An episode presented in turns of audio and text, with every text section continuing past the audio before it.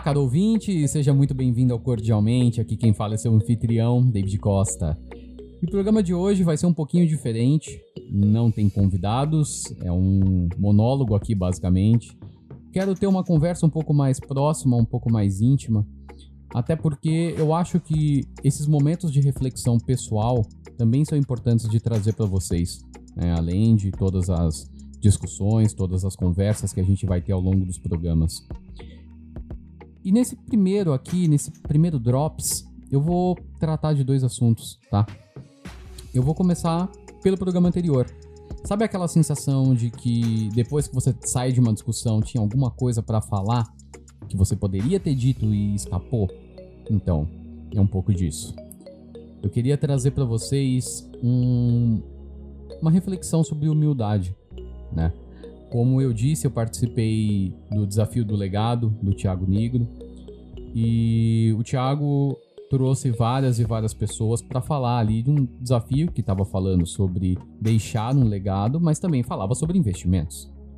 E muitas dessas pessoas, elas eram pessoas muito religiosas, elas falavam muito da fé delas.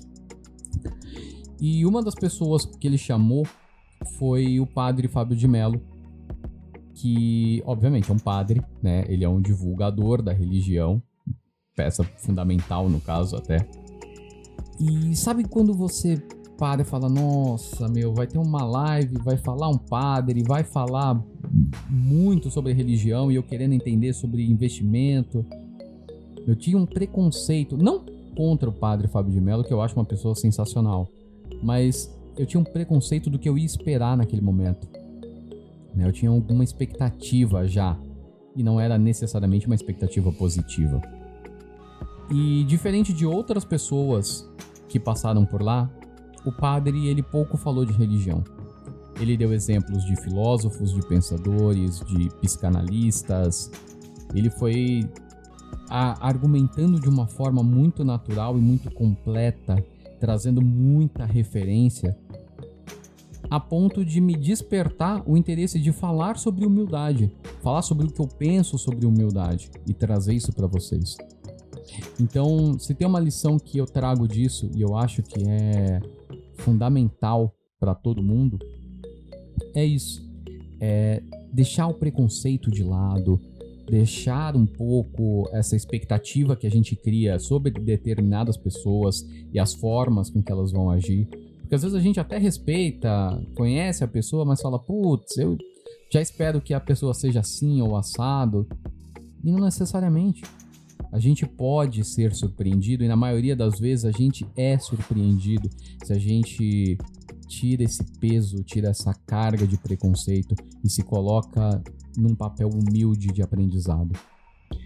Da mesma forma que o padre para falar para um público diferente, num lugar diferente da igreja, ele se coloca também num papel humilde de falar não necessariamente esse aqui é o lugar para falar de Deus, sem deixar de falar nele.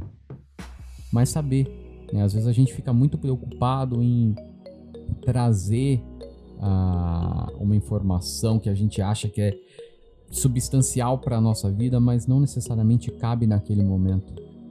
É uma reflexão que ficou. Eu achei muito legal.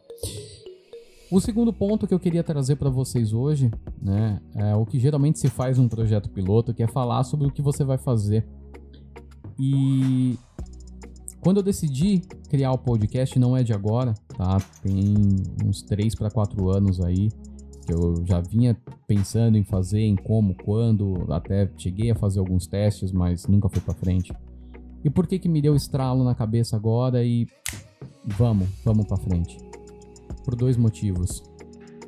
O primeiro é que eu acho que dessa vez eu criei coragem para fazer algo que antes eu não tinha.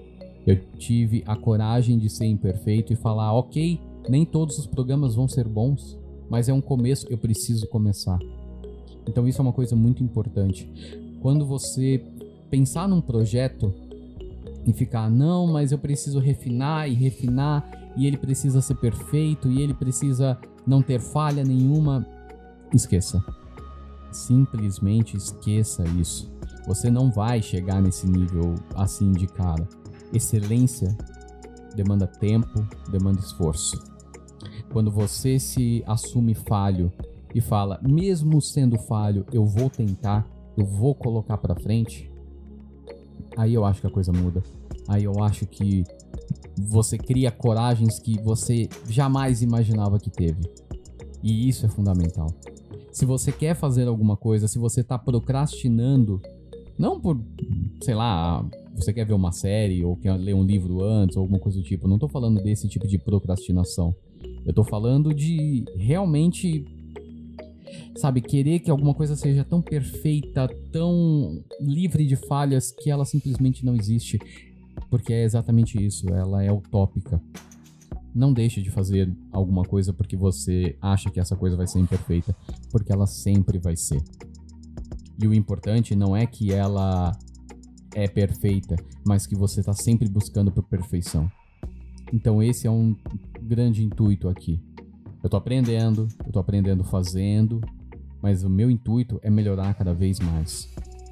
Não só em questão de produção, mas em questão de conteúdo, trazer um conteúdo relevante para vocês. Eu sempre fui uma pessoa que falou que queria fazer história, né, que queria mudar o mundo de alguma forma.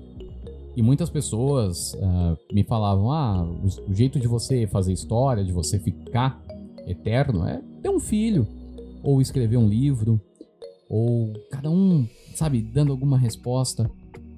E talvez o podcast seja essa a primeira resposta que eu tô dando para isso.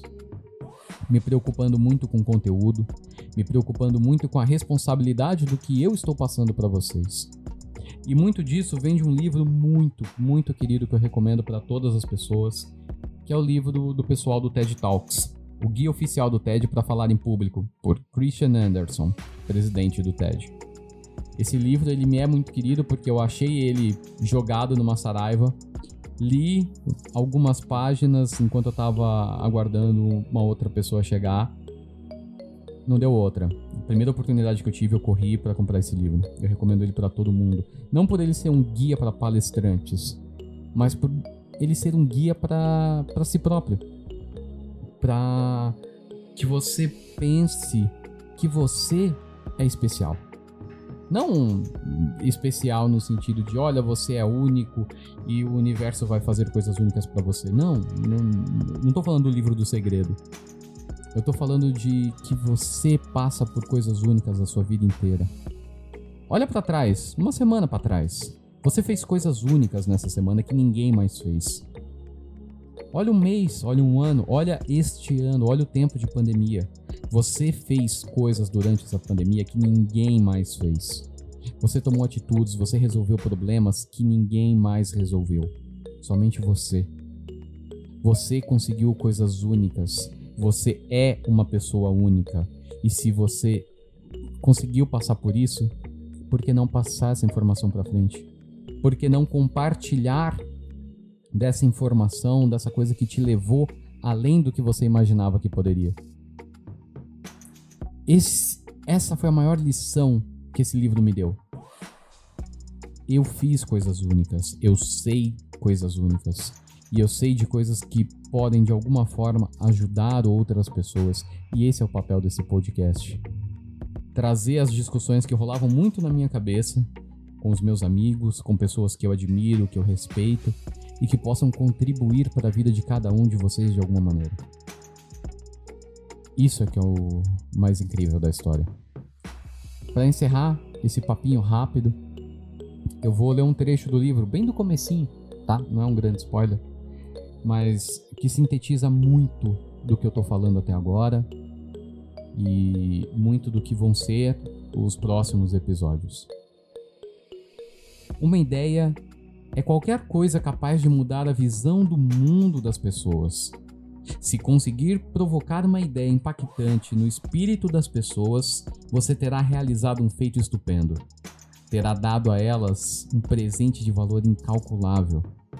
Num sentido muito real, um pedacinho de você terá se tornado parte delas. E é assim que eu encerro nosso primeiro Drops. Muito obrigado e até a próxima.